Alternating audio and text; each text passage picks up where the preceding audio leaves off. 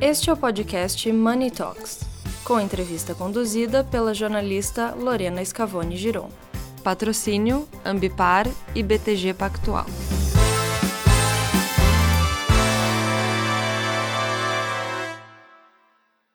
É, agora que a pandemia passou, o consumidor voltou aos velhos hábitos. O que mudou de mais duradouro? Nada voltou.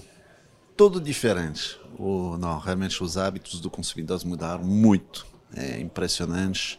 O consumidor está cada vez mais consciente, mais interessado em conhecer a origem dos produtos, como que ele foi feito, aonde, por quem, em que condições. Então, tá, mudou tudo. Realmente mudou tudo. E cada vez mais essa tendência vai se confirmar. Qual é a contribu contribuição fundamental do varejo alimentício para o desenvolvimento econômico do Brasil neste momento?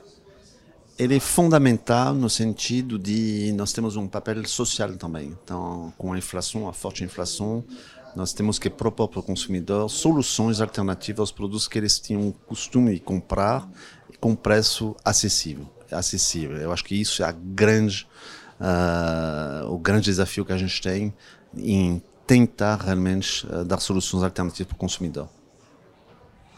É, algumas unidades do supermercado Carrefour receberam caixas eletrônicos para compra e venda de criptomoedas e saques em espécie. É, como que está essa mudança de ambiente econômico para a empresa?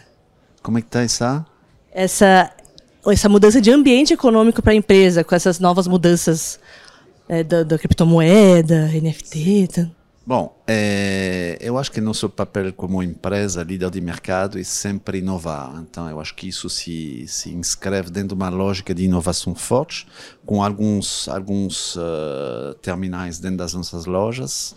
E é isso mesmo. É, a tendência é aumentar e cada vez mais propor soluções diferentes, inovadoras para os consumidores. Muito obrigada.